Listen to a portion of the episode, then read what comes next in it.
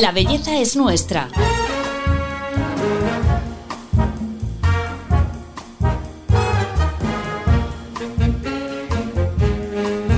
Un podcast de Telva.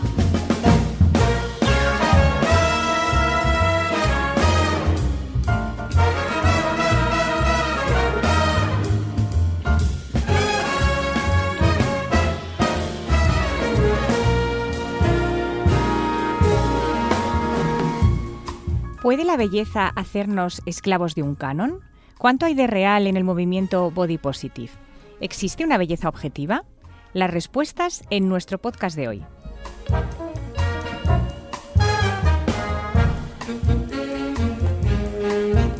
Hola, soy Paloma Sancho, directora de belleza de Telva, y en este podcast os contamos la verdad de la belleza, pero siempre con la ayuda de los mejores expertos, porque la belleza es ciencia y salud, y ellos son los que tienen la palabra.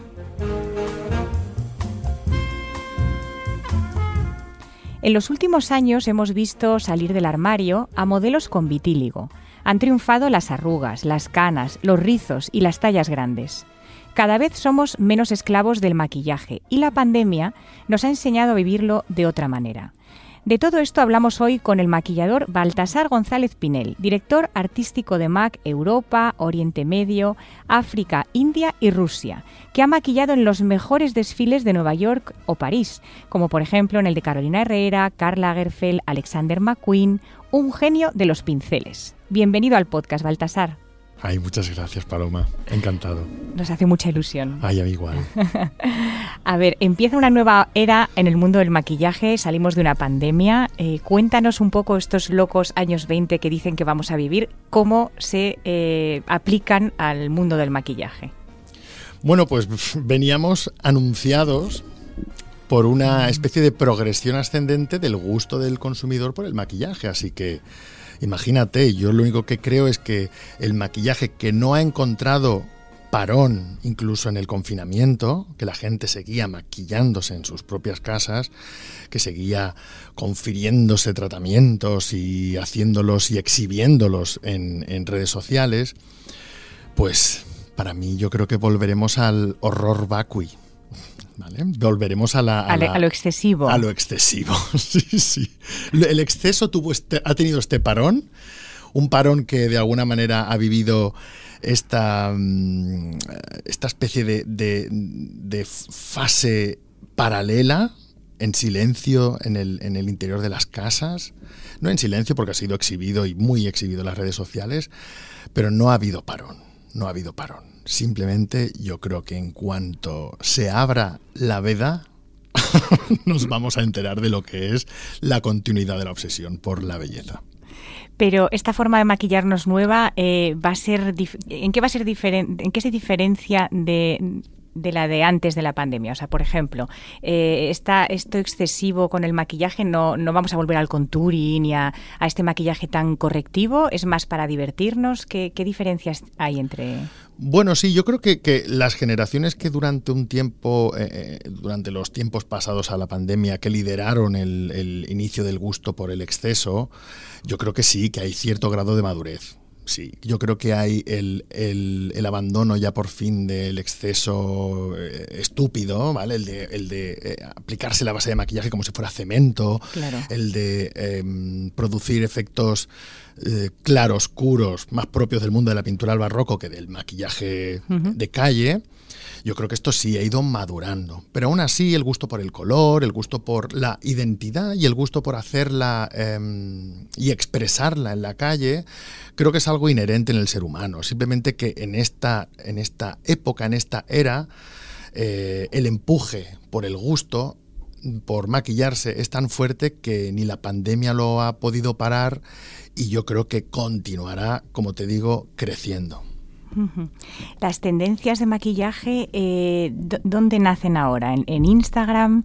Eh, antes teníamos el, foco puesto en las pasarelas, en, el street style. Ahora parece como que los referentes son otros, ¿verdad? Sí, claro. Yo creo que, el, que, esta hiperinformación hace que gente que, viva abierta dejarse influir para tomar decisiones estéticas, ¿no? Para, para seguir o no alguna tendencia, encuentra la fuente de inspiración en mil lugares. En las redes sociales principalmente porque son aquellas que tienen acceso constante, diario, continuo mm, y, además que son muy obvias, muy visibles, muy de muy fácil consumo, muy rápidas. Pero también están en las portadas de los discos, en aquellas personas que se suponen que son eh, pues, pues, productos, productos eh, del pop musical actual. En fin, el mundo de la música, el mundo, como ya te digo, de las redes sociales, también la moda, también evidentemente las, eh, los métodos tradicionales de divulgación de valores estéticos, como las revistas y, las plataformas virtuales de estas revistas, también. O sea que es una amalgama. La verdad es que es muy difícil saber de dónde vienen y cuál va a cuajar. Es casi un acto de predicción eh, pues bastante, bastante alocado hacerlo. Pero bueno, de alguna manera asoman las patitas, las tendencias, dejando una preimpronta que nosotros nos encargamos de analizar, bueno, por lo menos desde lo que es mi posición como, como analista de estas cosas. Pues te voy a pedir que hagas el, el, esfuerzo de predicción para decirnos qué tendencias vamos a encontrar la próxima temporada.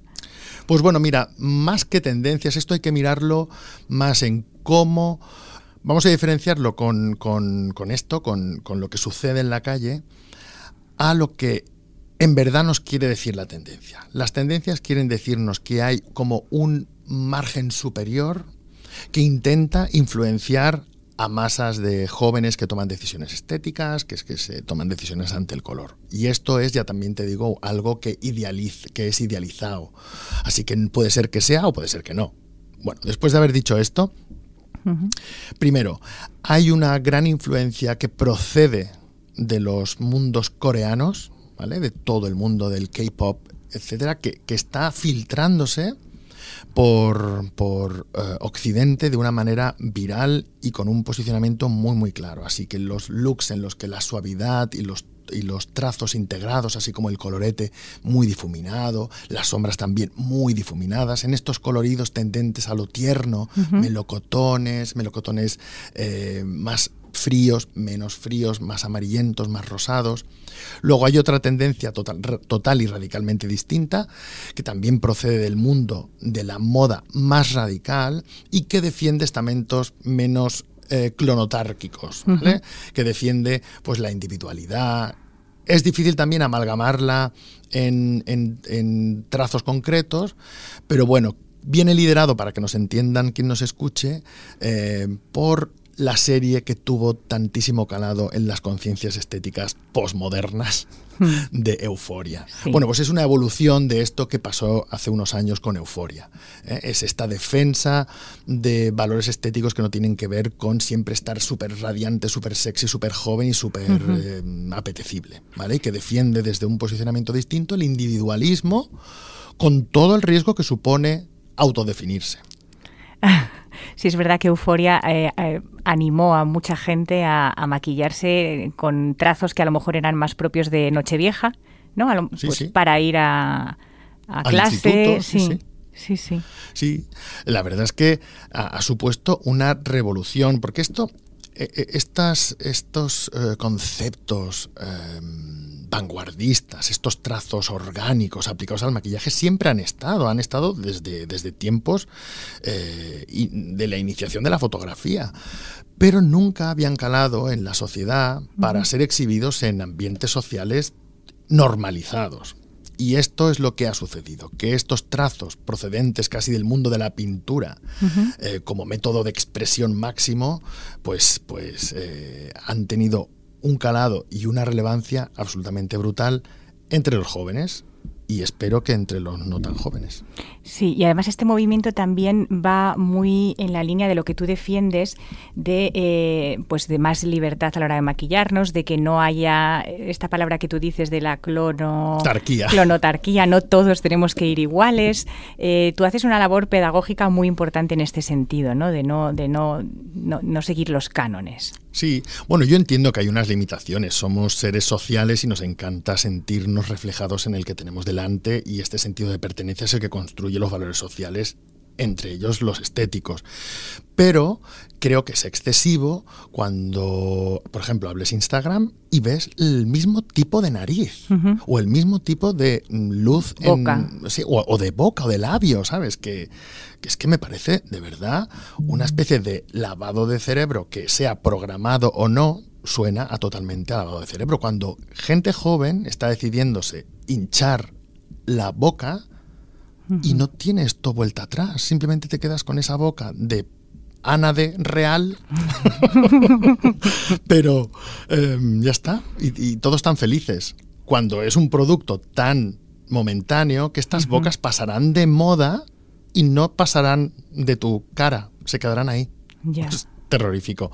Entonces, la defensa de, unos valores un poco más flexibles, más variables, más cambiantes, más adaptados a quien tú eres, a tu etnia, a tu edad, a tu, a tu estilo de vida, pasan por alejarse de esta clonotarquía y por este mm, amalgamiento estúpido, este borreguismo que declara la ausencia de valores estéticos porque realmente la gente que eh, busca esa perfección es porque tiene una idea de belleza muy clara en la cabeza. ¿Tú crees que existe la belleza objetiva, un concepto de belleza objetivo? No, creo que la belleza es absolutamente un valor subjetivo que nos hemos inventado el ser humano por pura supervivencia, porque esto es infumable. A ver, desde el punto de vista filosófico, ¿eh? es decir, que sabemos que nos vamos a morir y esto eh, son estrategias que tiene el ser humano para, sobrevivir, pero estoy seguro que si viniera un habitante de Marte no entendería nada de lo que nosotros eh, llamamos bello, facialmente hablando o corporalmente hablando. Es decir, esto es muy,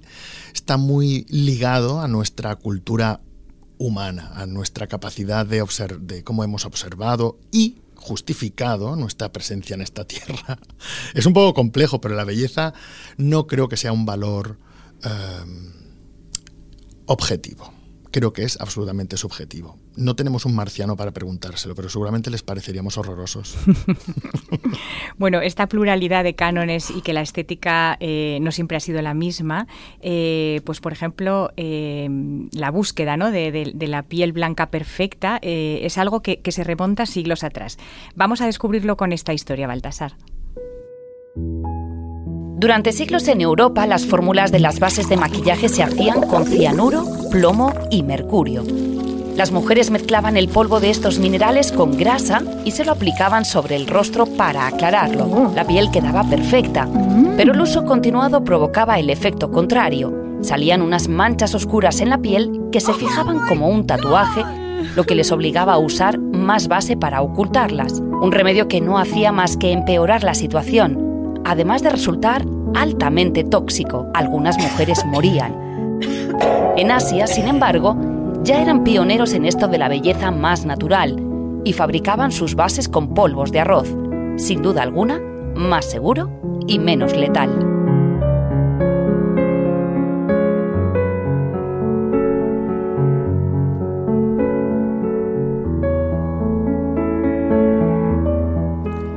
Bueno, Baltasar, esto de las bases que blanquean, eh, como hemos escuchado, ha durado muchísimos años eh, y de hecho lo de adaptar los tonos a, los diferentes colores de piel es algo bastante reciente, ¿no? Pues sí, sí, sí, es muy, es muy reciente. O sea, ha habido pues bueno, un racismo declarado respecto a los que han formulado las gamas cromáticas eh, y que han liderado, ya te digo, pues primero el gusto, el gusto social, la gente quería parecer más pálida, pero luego aquellas personas que tenían colores más oscuros y que realmente cambiar, hacerles un cambio tan radical, pues suponía una pérdida de la identidad brutal, no encontraban solución. Así que, bueno, ya sabes, yo trabajo para MAC Cosmetics, hemos sido una de las firmas que hemos liderado esta multivariedad tonal desde el 87, o sea, estamos hablando de hace muchos años. Hace mucho, sí. Pero es verdad que el resto de mercado no tenía, em, pues quizá ni ganas de, representar em, una variedad justa humana. Pero sí, fíjate, es, muy, es, sorprendente, ¿no? Como el ser humano, durante muchísimos años, eh, había grandes hambrunas. El sueño ideal era estar relleno, ser eh, gordito, pero grande. Y ahora, que el alimento nos sobra por todos lados, el, estereotipo se ha adelgazado a unos niveles casi enfermizos. Claro, es difícil sostenerlo cuando te están bombardeando pizza por, los ojos en la tele constantemente. O sea, fíjate el, este, los valores estéticos como parece que se oponen. A la realidad. A la realidad. sí, sí. Sí, cómo van cambiando. Sí, sí, eso es sorprendente. O sea, siempre esto lo miro desde un punto de vista eh, de análisis. ¿eh? tengo evidentemente mi opinión eh, ética respecto a todo esto, ¿no? Pero mi posición simplemente es, quiero saber qué es lo que pasa. El observador. Exacto. Porque la verdad es que se sacan conclusiones muy, muy valiosas para, para tu vida interior. Totalmente. Bueno, pues para ayudarnos a vivir mejor la belleza y a vivir mejor el maquillaje, te voy a pedir que eh, nos des cinco consejos. Siempre cerramos eh, este podcast con eh, cinco trucos o consejos del invitado. pues ayúdanos a poner en práctica todo lo que nos has explicado, con qué gestos o tendencias que podamos llevar a cabo.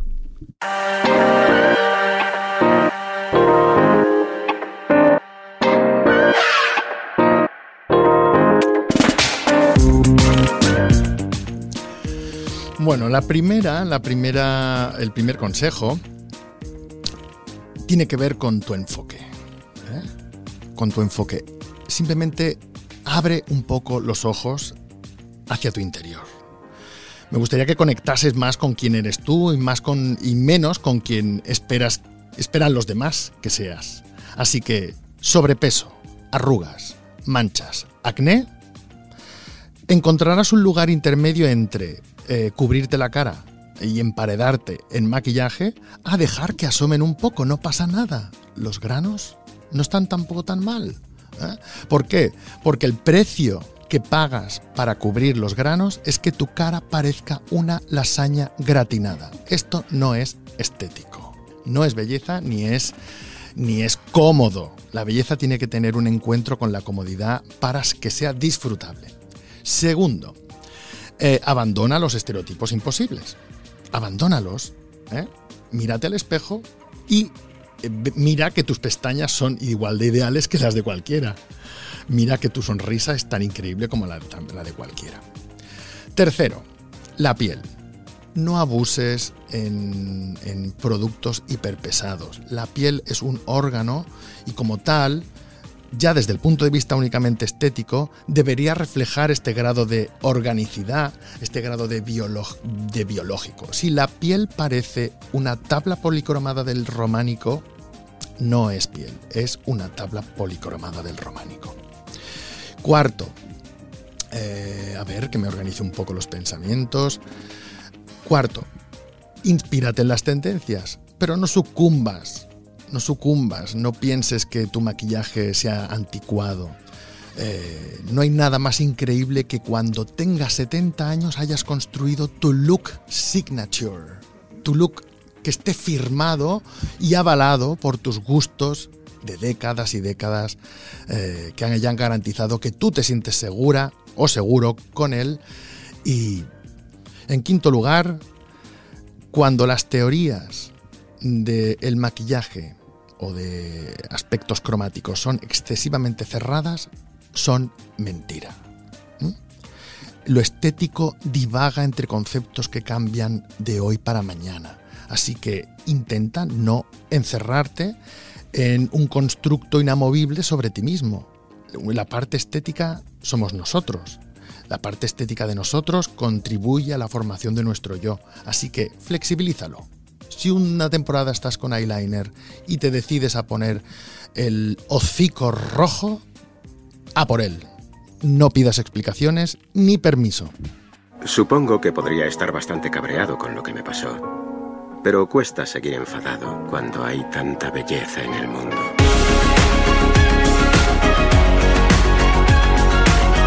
La belleza es nuestra.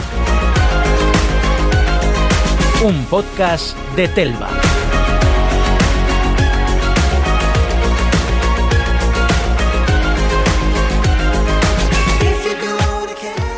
Bueno, estos cinco consejos yo los voy a convertir en los cinco mandamientos los voy a literalmente eh, copiar al dictado y, llevarlos a cabo. Muchísimas gracias, eh, Baltasar, por, por compartirlos con nosotras. Pues muchísimas gracias, Paloma. Un placer. Bueno, pues con este mensaje nos vamos a despedir. Hasta aquí el capítulo de hoy de este podcast de Telva. Ha sido un placer eh, hablar con Baltasar. Muchísimas gracias y a vosotros os esperamos en el próximo episodio. Porque ya sabéis, la belleza es nuestra. Hasta pronto.